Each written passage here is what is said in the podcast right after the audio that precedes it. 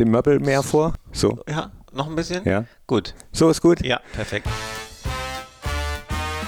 Fohlen-Podcast. Warm-up.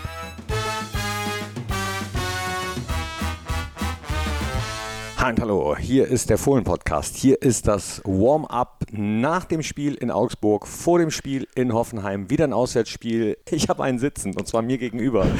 Lübbo Popkin, unser Pressesprecher, ist da. Moin, Knippi. Moin. Also, äh, gehen wir direkt mal rein. Gestern war die Pressekonferenz mit Roland Wirkus und Daniel Farke und ich fand, Daniel hat äh, klare Worte gefunden. Ja, er ist ja ein Mann der klaren Worte. Er ist ja auch gefragt worden, ob er äh, Spielanalysen vor den Journalisten und in den Pressekonferenzen anders gestaltet als äh, vor dem Team. Da hat er gesagt, ja, manchmal ähm, äh, sind das Nuancen, die sich entscheiden, aber grundsätzlich eigentlich nicht. Würdest du das bestätigen? Ich bin jetzt noch nie bei einer Analyse vor der Mannschaft dabei gewesen.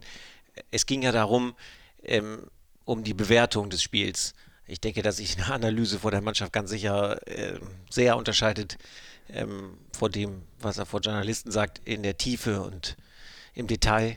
Aber sozusagen, ob er jetzt eine Spielleistung positiv oder negativ gesehen hat, ich glaube, das war es, was er gefragt wurde und das, was er auch gesagt hat, da, ähm, da unterscheidet es sich nicht diametral.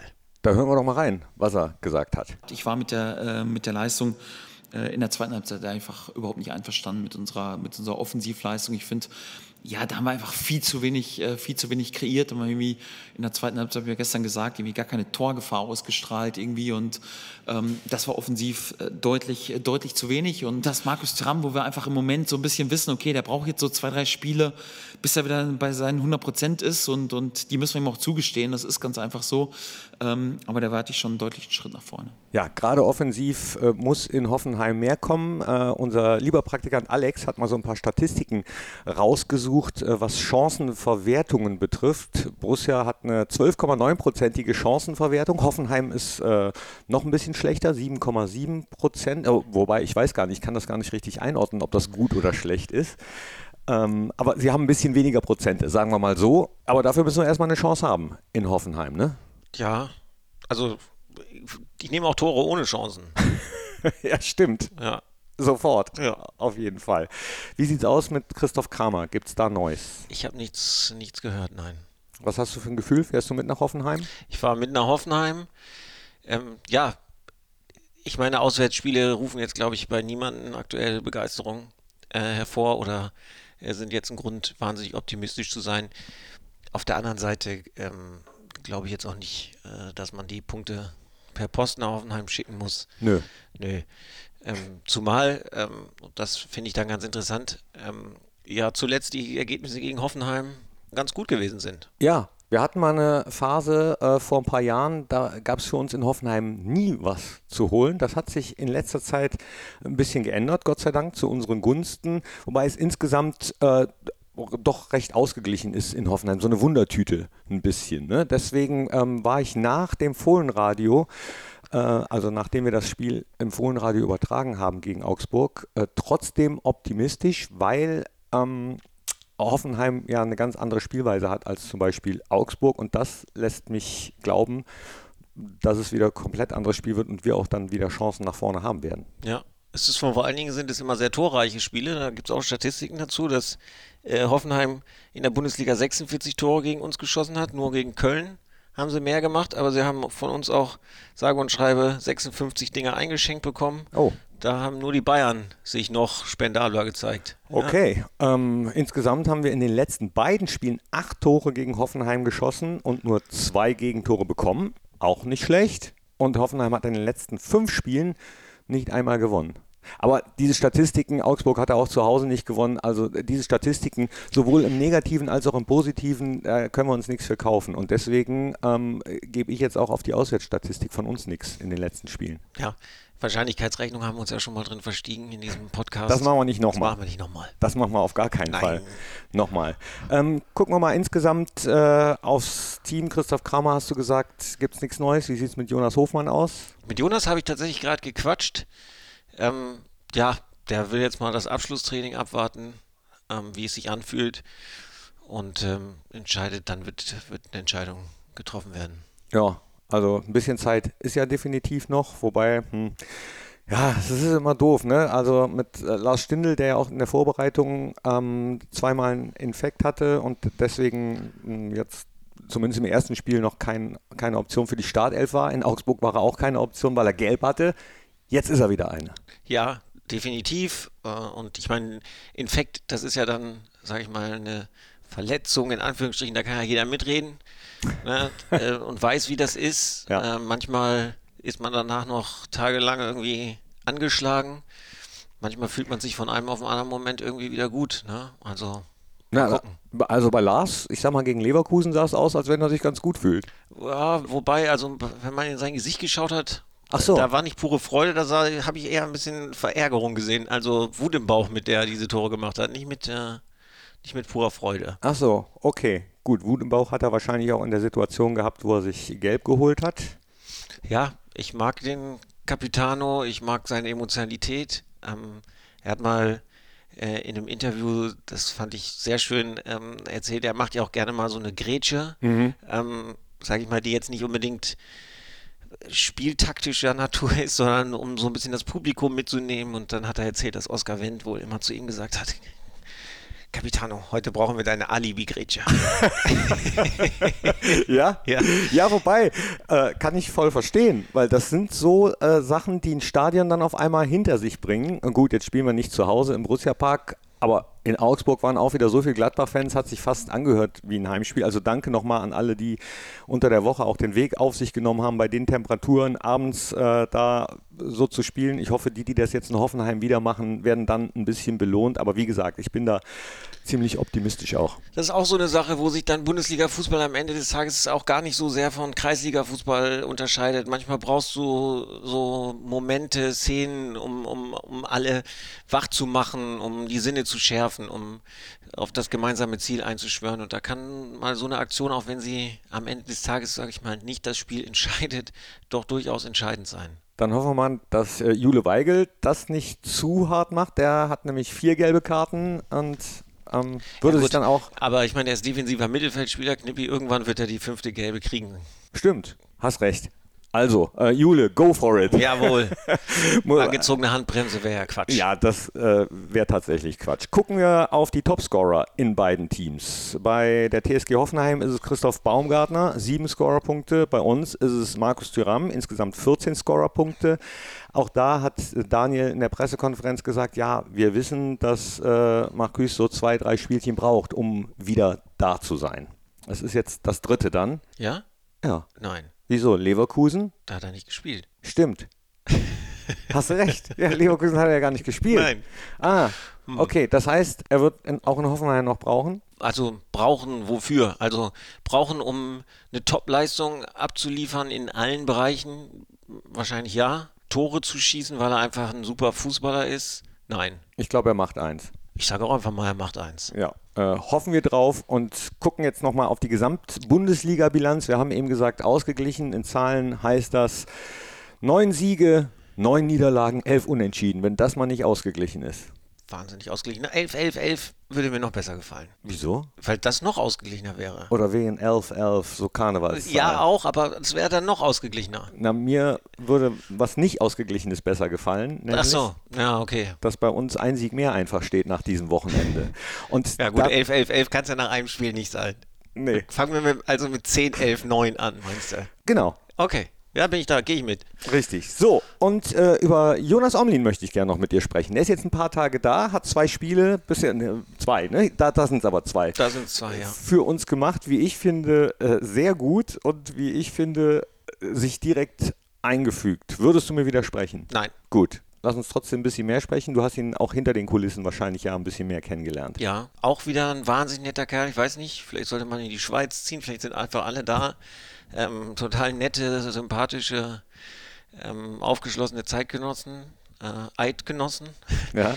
Aber nein, also er ist natürlich von seiner Spielweise her ein anderer Torhüter als Jan, aber auch ein sehr, sehr guter Torhüter.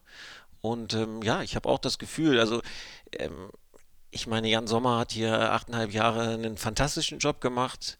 Er hatte natürlich auch eine, eine, eine sehr, sehr wichtige Position hier innerhalb des Vereins aufgrund seiner Persönlichkeit und äh, auf seine, aufgrund seiner Leistung. Nichtsdestotrotz äh, bin ich auch verwundert, wie schnell man sich irgendwie daran gewöhnt hat, dass da plötzlich ein großer Blonder im Tor steht. Liegt vielleicht ein bisschen daran, dass er auch dieses kanariengelbe Trikot hat. Wenn man äh, nur peripheres Sehen hat, dann sieht man da was Gelbes äh, im Tor und ist nicht ganz so irritiert. Ja, das stimmt. Eventuell. Ja, nein, er hat es wirklich gut gemacht. Also, er hat, wie man so schön sagt, hat er gehalten, was es zu halten gab. Ja, da gab es diese Szene, aber die war ja abseits. Also müssen wir da gar nicht drüber diskutieren. Ja, aber wir, äh, doch, nee, diskutieren nicht, aber mich würde trotzdem mal interessieren, weil wir natürlich auch im Fohlenradio drüber gesprochen haben und dann letzten Endes äh, ist es ja sowieso wurscht, weil der Schiedsrichter hat äh, entschieden, aber würde mich mal interessieren, hättest du, wenn es kein Abseits gewesen wäre, das Tor gegeben oder nicht? Zunächst mal muss man sagen, es ist natürlich echt ein sogenannter Schweineball, wenn der so von oben runterfällt, weil du sozusagen ganz nach oben gucken musst und quasi gar nicht mehr dich orientieren kannst, wo es gerade wäre. Ja. Ähm, und dann ähm, ist es so, also ich, ich hätte gesagt, es ist ein Foul oder ich sage, es ist ein Foul. Ich auch. Ob es, also der Schiedsrichter hat es ja ganz offensichtlich anders bewertet in der Situation. Und dann müssen wir darüber diskutieren, wäre es ein VAR-Eingriff gewesen. Und da ist eben die Frage, wie interpretiert man den VAR, so wie ich ihn interpretiere, dass er nur bei klaren Fehlentscheidungen eingreift. Er hätte gesagt, es wäre kein äh, Eingriff. Eingriff. gewesen. Bedeutet für mich, wäre es kein Abseits gewesen, ähm, hätte das Tor gezählt, auch wenn ich mich darüber aufgeregt hätte. Ich mich auch.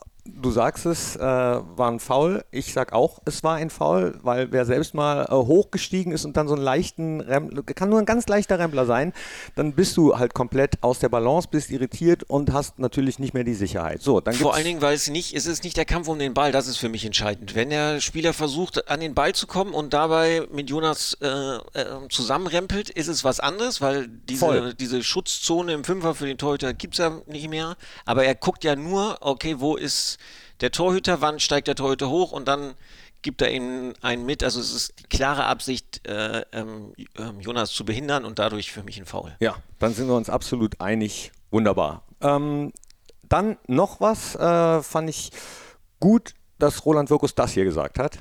Wir sind mit einer klaren Zielsetzung in die Saison, eine stabile Saison zu spielen. Einstelligkeit war so das, äh, äh, ja, so der Trigger.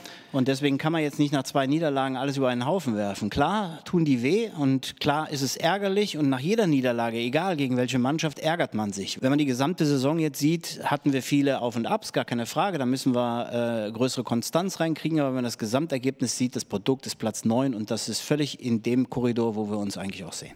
Das hat er auch in der Pressekonferenz gestern gesagt. Ich ähm, fand es deswegen gut, weil das manchmal gut tut, das nochmal einzuordnen, auch wenn das Gefühl nach zwei Niederlagen, nach so einer ähm, langen Pause natürlich kein schönes ist. Nee, verlieren ist nie schön. Also ich sag mal so, ne, Erfolg und Misserfolg zu definieren fällt ja unglaublich schwer. Im Grunde ist ja Erfolg immer nur die Diskrepanz zwischen Erwartung und Realität im Positiven und Misserfolg ist sozusagen die Diskrepanz zwischen Erwartung und Ergebnis im Negativen. Bedeutet am Ende des Tages, man kann, es, es kann ein Misserfolg sein, wenn man Tabellenzweiter ist, weil man eigentlich den Anspruch hat, Erster zu sein. Es kann aber auch wiederum ein Erfolg sein, Tabellen 15. zu sein, ähm, weil man ähm, damit nicht absteigen würde.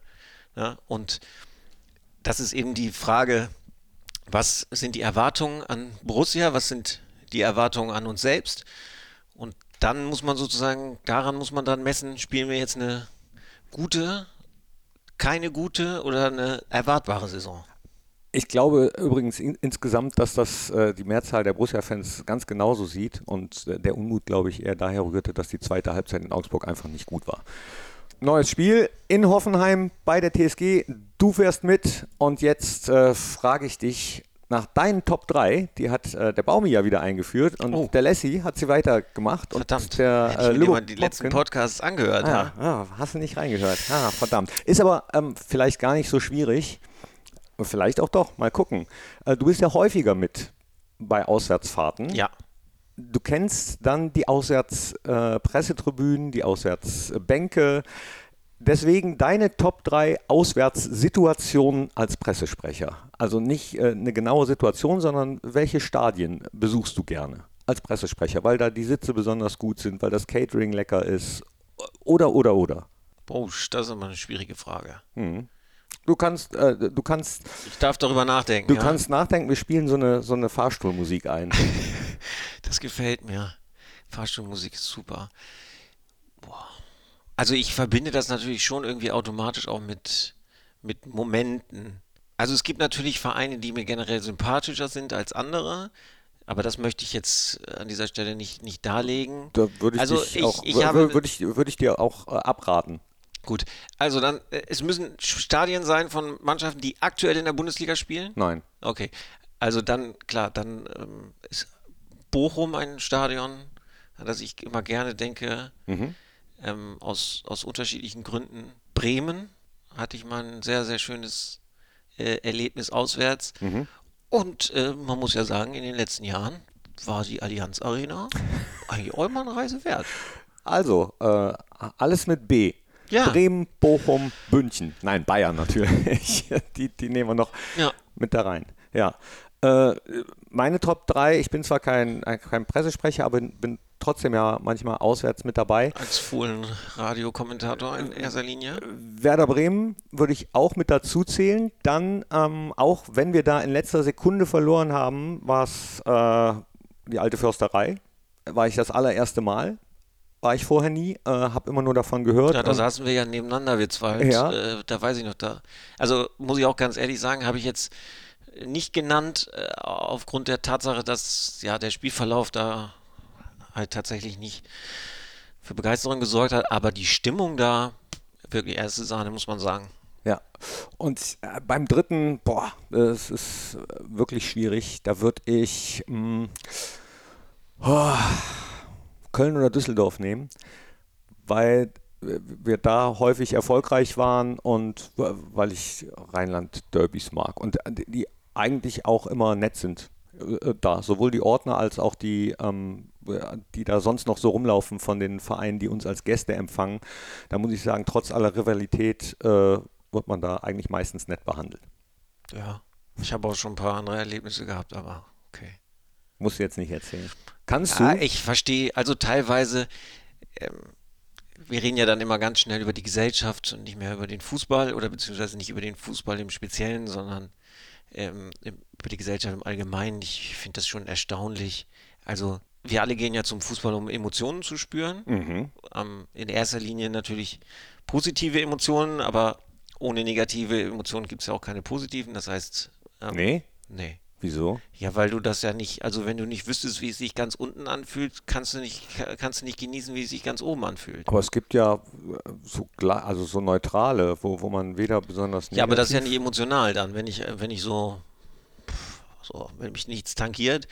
Übrigens auch, wenn wir hier gerade Lebensweisheiten, kannst du ja alles rausschneiden. ne? Nee, lasse ich drin. Ja. Ihr könnt ja, also wenn euch das, wenn ihr sagt, ach, jetzt kommen die zwei wieder, das wird dann wieder philosophisch. äh, Das ist das Gute bei Podcasts. Man kann ja äh, zwischendurch immer auf Stopp drücken. Möchte ich nicht. Nein, macht das nicht. Hört den weiter gerne äh, und, und ge- gebt ihm äh, Sternchen bei Spotify oder wo immer man das positiv bewerten kann. Hört ihn zu Ende, abonniert ihn, macht das alles. Aber ich äh, habe dich unterbrochen. Ja, ich bin ja Papa, ne? Von zwei Kindern, drei und fünf.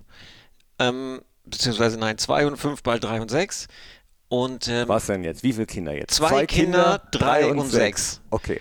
Und, äh, und wenn du mich jetzt fragen würdest, ob ich eins im Leben bereue, ne, dann würde ich sagen, ja, und zwar, dass ich es im Leben eine sehr lange Zeit wichtig fand, cool zu sein. Oh, okay. Ja, weil Kinder sind ja so uncool, ne? Und das ist halt so super. Was die sich, über was die sich freuen können. Deswegen habe ich mir das Kindsein bewahrt. Ja. Ich bin sehr oft peinlich, aber das macht manchmal Spaß. Ja, und ich habe wirklich so viel Zeit meines Lebens oder so viel Energie meines Lebens darin investiert, einfach so zu tun, als ob mich das alles gar nichts angeht und ob mir das alles ganz egal ist. Und Ja. So, ich bin ja so cool. Okay. Und wenn ich jetzt so die Kinder sehe und es schneit draußen, Papa, es schneit. Schnee, Schnee und lass uns rausgehen. So, und dann denke ich, ja, ey, was hättest du alles in deinem Leben irgendwie, wie, vielleicht hättest du, wie viele Sachen hättest du mehr genießen können, wenn du nicht so getan hättest, als ob, als ob du das alles so, ja, ach, ja, okay.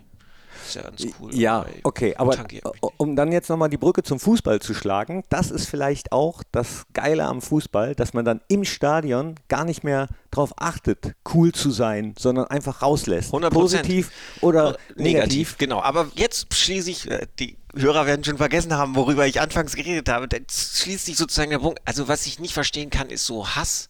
Ähm, nur weil du eine Raute auf der Brust trägst, zum Beispiel, dass Leute dich wirklich hassen. Nee, das verstehe ich auch nicht. Weil, weil du Fan von Borussia Mönchengladbach bist. Also, dass sie es hassen zu verlieren, okay, verstehe ich, aber Mhm. dass du da irgendwie langläufst und du hast irgendwie äh, eine Raute auf der Jacke und dich ha- hasst einer richtig, du siehst ihm das an, wirklich, also dann, da frage ich mich wirklich, also, wow, also wie, wie, wie, wie ist das möglich?